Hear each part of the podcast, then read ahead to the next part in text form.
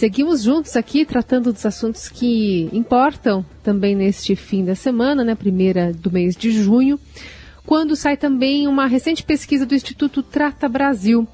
E nela a gente consegue identificar que mais de 40% da água tratada se perde na rede de fornecimento antes de chegar às casas de todos os brasileiros. É como se o país tivesse perdido mais de sete vezes o volume do sistema Cantareira, que a gente conhece bem, sabe o sufoco que é para deixar ele abastecido, principal aqui né, da região da Grande São Paulo. Esse desperdício seria suficiente também para abastecer cerca de 60 milhões de brasileiros no período de um ano. Esse número ainda é o dobro do número de pessoas que não têm acesso à água no país. Vamos é, conversar sobre esse assunto com a Luana Preto, que é presidente executiva do Instituto Trata Brasil. Luana, bem-vinda. Bom dia, muito obrigada. Luana, olhando para os dados anteriores ainda a esse que acaba de sair, o Brasil está melhor do que já foi ou tem mantido aí um patamar de desperdício?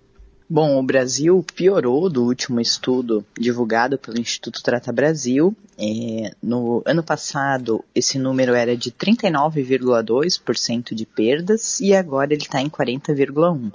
Olhando os últimos anos de estudo, no início tínhamos 38% de perdas em 2017 então esse número ele vem é, piorando, que demonstra que não se está investindo né, nessa redução de perdas, apesar aí de, de toda a crise hídrica que a gente viveu, apesar de todas as mudanças climáticas que a gente sabe que estão acontecendo. Agora, em relação à, à, pandemia, a gente teve um período aí que as pessoas ficaram mais em casa. Isso impactou nessas perdas? É, infelizmente, esses dados do Ministério do Desenvolvimento Regional, eles são de 2020, porque o Ministério ele sempre compila esses dados uh, com um certo delay. Então, nós não temos ainda uh, os dados para demonstrar se essa questão da pandemia melhorou ou piorou a, a questão de perdas. Mas uh, existe uma tendência desse número se manter constante, por conta realmente que é, um, né, é uma questão de perdas na distribuição, né? Ou seja, é a perda que acontece desde que a água sai da estação de tratamento de água até chegar no hidrômetro da residência. Então, é, esse valor de 40% que é perdido, ele não computa essas perdas que a gente é, faz dentro da residência. É, lavar calçado, lavar carro, é, isso não está nesse volume total de perda que, que é computado. Se falta investimento né, para melhorar esses índices, o que tem mantido ou tem, tem fomentado ele para ter crescido de 38 para 40 agora? Bom, é, as tubulações, elas uh, são antigas, né? As redes de distribuição, elas acabam tendo uma pressão muito elevada para que a água chegue nos pontos mais distantes da cidade e se não há investimento, esse número ele vai piorando a cada ano. Né? Então, é, cada vez temos mais vazamentos, cada vez temos mais furtos, caso não haja fiscalização. Então, a, o não investimento, a não melhora desses sistemas de distribuição e programas de fiscalização faz com que esses números piorem a cada ano. Por isso, da, da importância de se ter é, programas voltados a essa redução e investimentos constantes, né? Tanto em controle de vazão e pressão, quanto em substituição de redes e fiscalizações que, que evitem que todo esse volume seja perdido. É importante destacar que é, muitas vezes nós vemos um vazamento aflorando é, na superfície do pavimento, né? Mas nós temos muitos vazamentos que acabam ficando embaixo desse pavimento. São os chamados vazamentos ocultos. Então, às vezes, fica vazando durante muito tempo e a concessionária ela tem a possibilidade de usar geofones, de ter controles de vazão e pressão para identificar com assertividade esses vazamentos e evitar com que a água fique vazando durante tanto tempo sem ser percebida. Né? Esses números aí são gerais, né? São o, de todo o país. Agora, tem a, a, dá para fazer uma observação atenta aí, regionalmente falando? Tem localidades com situação pior do que a média do país e outras talvez com situação melhor? Ah, sem dúvida. Nós temos a região norte, que é a região com pior índice, né?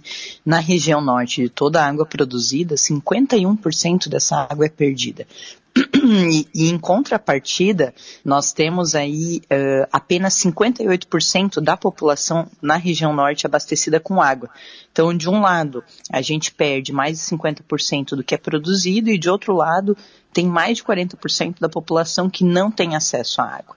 Olhando eh, estados específicos, nós temos aí eh, o Amapá com 74% de perdas, nós temos o Acre com 62%, Roraima com 60%, então são, são índices bastante elevados quando comparados, por exemplo, a São Paulo, que tem 34% de perdas, que é um valor elevado, mas quando comparado a essas localidades, a gente vê que ainda ainda está abaixo da média nacional.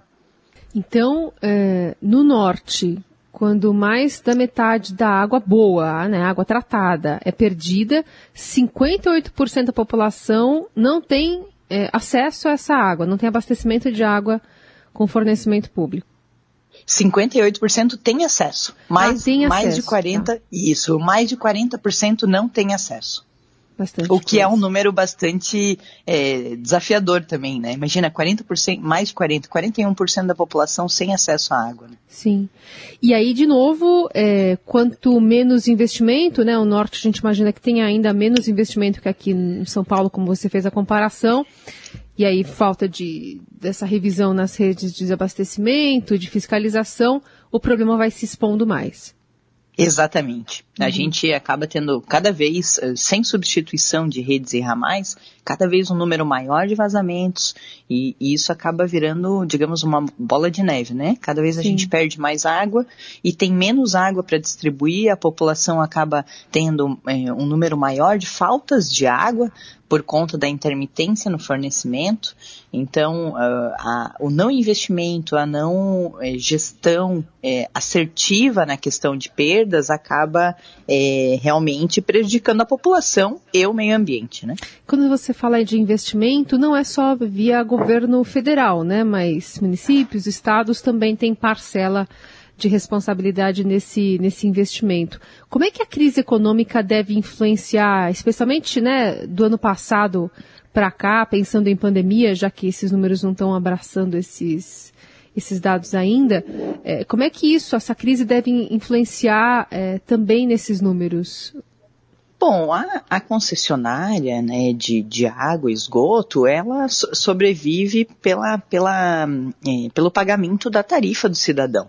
Né? Então, é, quando a gente fala de, de, de investimentos, a gente está falando é, de, de uma tarifa que é paga e que não deixou de ser paga, digamos, na pandemia, né? E essa tarifa ela é revertida tanto na operação do sistema de distribuição de água, quanto uh, na, na expansão e melhoria desse sistema.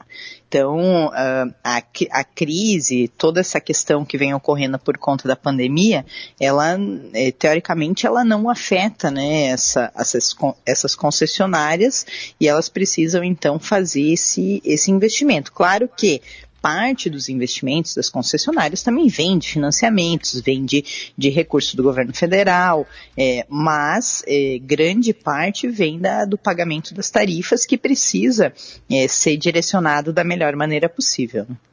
É, eu não sei se é possível fazer essa diferenciação, mas a gente teve alguns casos de privatização nesse setor. Vocês conseguem é, mensurar se tem diferença envolvendo desperdício entre o sistema privatizado e o público? A gente não, não faz esse comparativo, né? Mas o que a gente sabe é que é, esses leilões que, que ocorreram, por exemplo, eles já é, levam em consideração um modelo jurídico de contrato no qual existem metas estabelecidas que precisam ser fiscalizadas pelas agências reguladoras.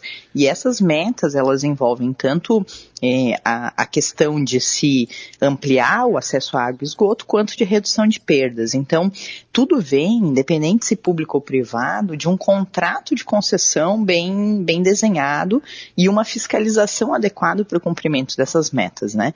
Então, então, é, nós temos contratos antigos na questão de água e esgoto, contratos que muitas vezes é, não tinham metas claras e objetivas. Então, a, o, a questão importante é, daqui para frente precisamos fazer contratos que levem em consideração essa melhoria dessa eficiência, o que vai se traduzir em benefício para todos, né?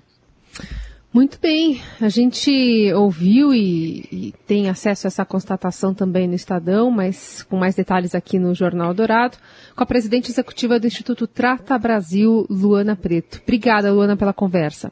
Muito obrigada, excelente dia.